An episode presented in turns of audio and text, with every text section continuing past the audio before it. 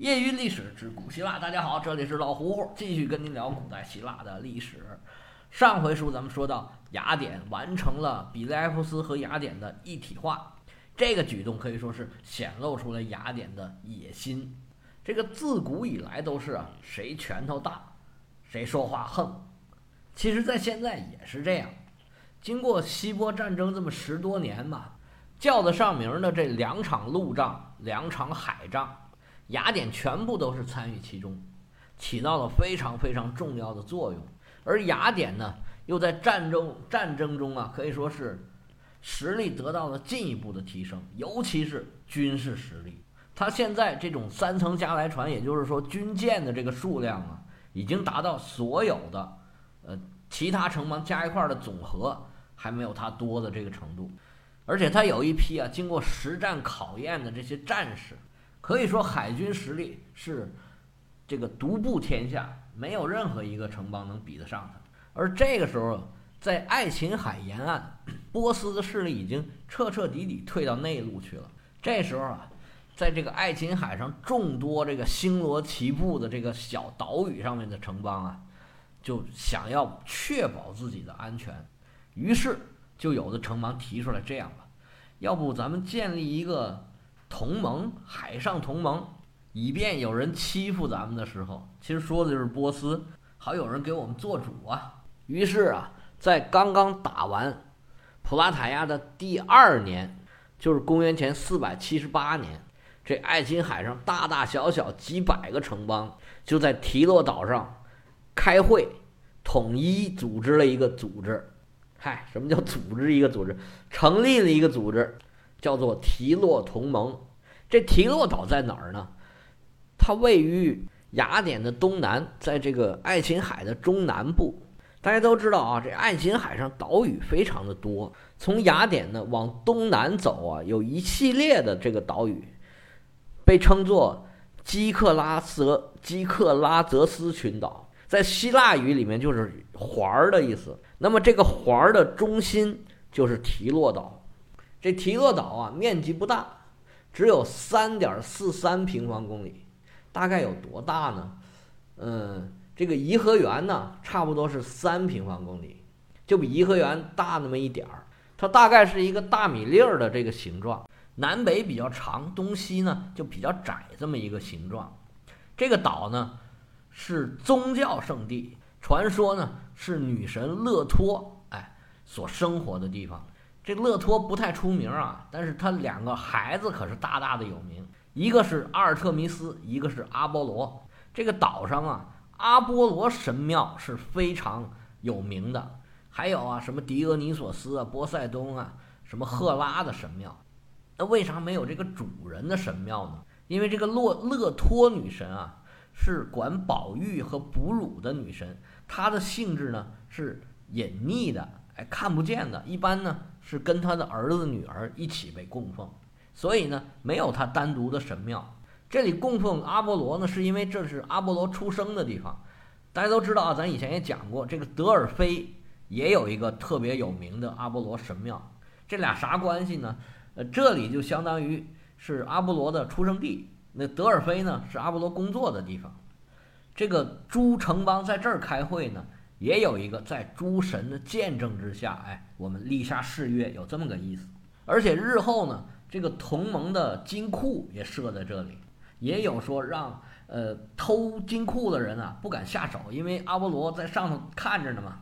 这里啊，因为名胜古迹很多，是这个联合国的文化遗产。曾经一度呃，就是因为这个提洛同盟的原因，这个岛啊很兴盛。不过现在呢，早已经都荒废了。只有旅行者呀，才可以可以在这儿搭帐篷，连个酒店都没有。这个提洛同盟啊，是个军事同盟。这个雅典呢，从开始就主导着这个提洛同盟。虽然有的人说这个不是雅典提出来要建提洛同盟的，但是呢，这个不管怎么说，雅典是在这里面获益最大的一方。这个提洛同盟一旦建立啊，这个雅典的帝国倾向就越来越严重了。当然了，其他加入这个同盟的国家也是有好处的，最起码呢，它的安全能够得到保障。雅典作为老大，还是罩着你。各国呢需要缴纳会费，你不缴啊，那雅典可能就会出兵要打你了。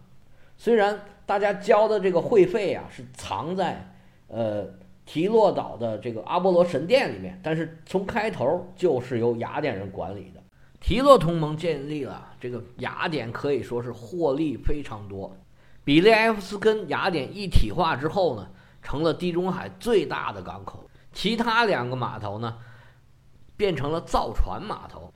这一方面呢，雅典这个承诺过每年有二十艘这个呃三层加莱船下水。另外呢，还有很多小的城邦，它没有造船能力，他们就开始接这个订单。大家知道啊，这造船呢，从来都是一项很大的产业，现在都是一样。而且那个时候，三层加莱船的数量。基本上就等于海战能力，雅典的军事能力就是海上的制海权，可以说是越来越强。这个时候，雅典就走上了稳定发展的和平时期。当然了，按照惯例，一到和平时期，那内部的政治斗争就开始了。在战争时期比较占便宜的这个蒂米斯托克利，一到和平时期啊，他可能就不大吃得开了。普拉塔亚战役是公元前四百七十九年，提洛同盟建立建立是公元前四百七十七年。在此之后啊，涌现出来一位新的英雄人物，这人叫克蒙。这克蒙是谁呢？大家还记不记得当时讲这个马拉松之战，这个雅典的英雄叫米提亚德，战败之后回雅典受审，说。此罪已免，这个但是要罚款，接受罚款的就是他的儿子克蒙。他们家原来是希腊呃雅典的贵族，非常显赫。他们家跟其他的家一样，都是这个名儿呢循环使用。他叫克蒙，他爸爸叫米提亚德，他爷爷叫克蒙，他太爷爷叫米提亚德，就这么折腾来折腾去的。这克蒙身背着。五十塔兰特罚款的这个债务，简直就要把他压压弯了，压垮了。不过呢，这小伙子人长得非常的帅，又很能打，有能耐。当时有一个大富翁愿意跟他结交，说：“哎，你把你妹妹嫁给我，我就帮你还债。”克蒙说：“那行啊，你大富翁啊，我妹妹嫁给你也不会吃亏。而且这五十塔兰特可要了命了，这我几辈子也挣不回来这钱。”同意了，同意了。而正在这个时候啊，这个阿里斯泰德这帮人也看上这小伙子了，觉得这小伙子将来有前途，于是就把这个阿尔克麦尼翁家族的一个女女女士吧，就嫁给这个克蒙了。这么一来，他就成了阿尔克麦尼翁家族的人了，搭上了名门望族啊，他就在仕途上哎有想法了。他后面在战争之中啊表现得非常的出色，在。希波战争结束的第二年，公元前四百七十八年，他就当选将军了。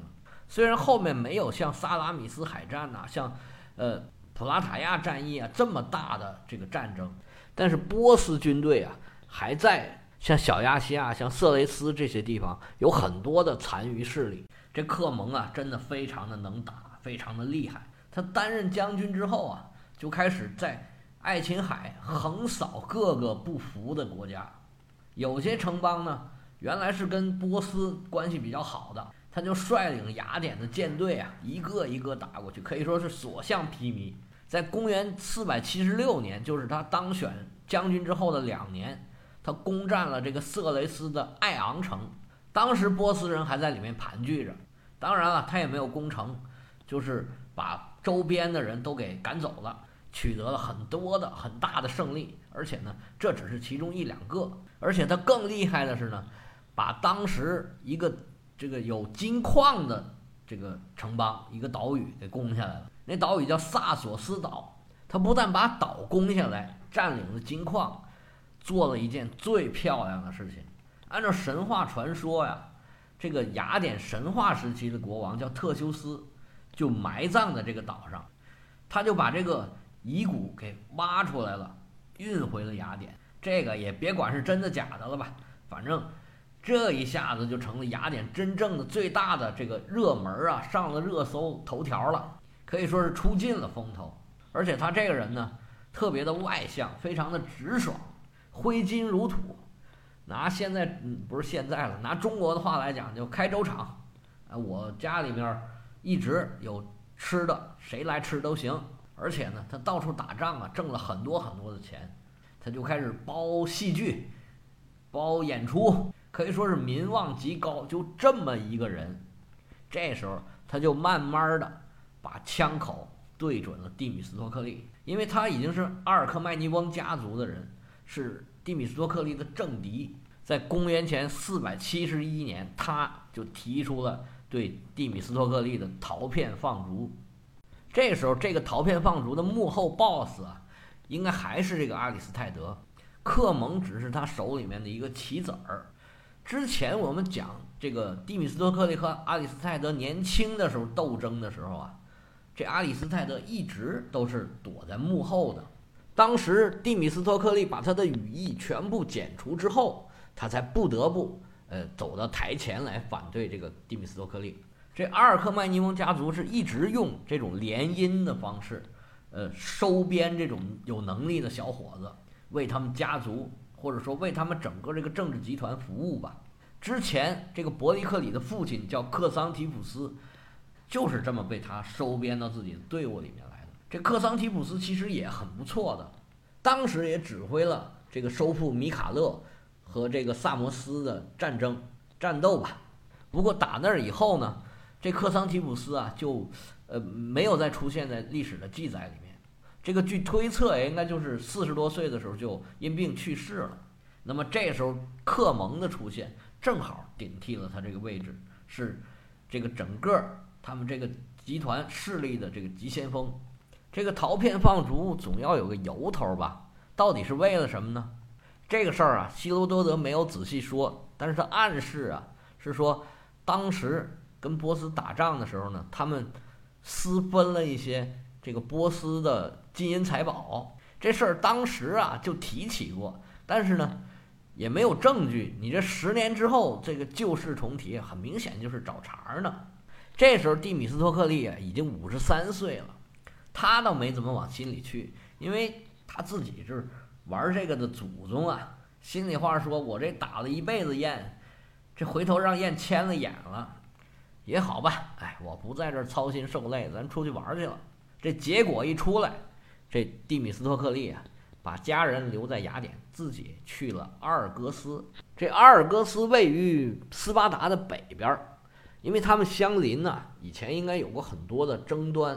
这阿尔戈斯跟斯巴达关系不怎么样，不过离雅典呢也挺近的，也就是一两天的路程吧，海路可能半天就到了。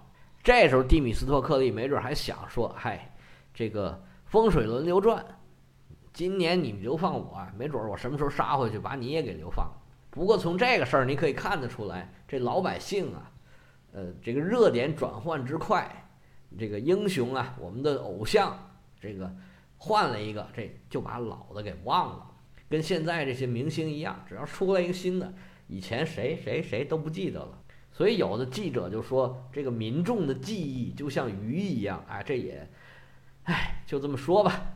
但是据后世的考古发现啊，这次陶片放逐啊是有一点问题的。进入二十世纪以后啊，在雅典卫城的这个遗址里面发现了一些陶片，应该说是很多陶片，上面写着蒂蒂米斯托克利的名字，而且呢，这些陶片呢，这写的都是一样的。字迹完全相同，而且呢，错也错的完全相同，这说明什么呢？说明有可能作弊了。无论如何，这结果产生了，蒂米斯托克利也被流放了。后世的历史学家分析这蒂米斯托克利啊，说他一辈子在局势上、在战略上都有非常高的造诣，而且呢，碰到问题他会有创造性的思维，但是这次。他对形势的判断呢是有些问题的，可以说他去阿尔戈斯流放是一个错误的选择。他第一个误判是估计错了这个阿里斯泰德的目的。他当时我估计想象的呢，也就是说阿里斯泰德跟自己一样说：“哎，流放就流放，哎，现在你掌权，你说算就得了。”但是他不知道这阿里斯泰德啊跟他不一样，他不仅是要让你离开这个地方。而且呢，要让你威信扫地，再也没有机会东山再起。你一天还在这，阿这阿里斯泰德就不会停止对你的追杀。还有一个，他这个地方选的非常的不对。阿尔戈斯这个地方啊，是因为它离雅典虽然近，但是呢，它的问题多多。最大的问题就是跟斯巴达关系太不好，而且太近了。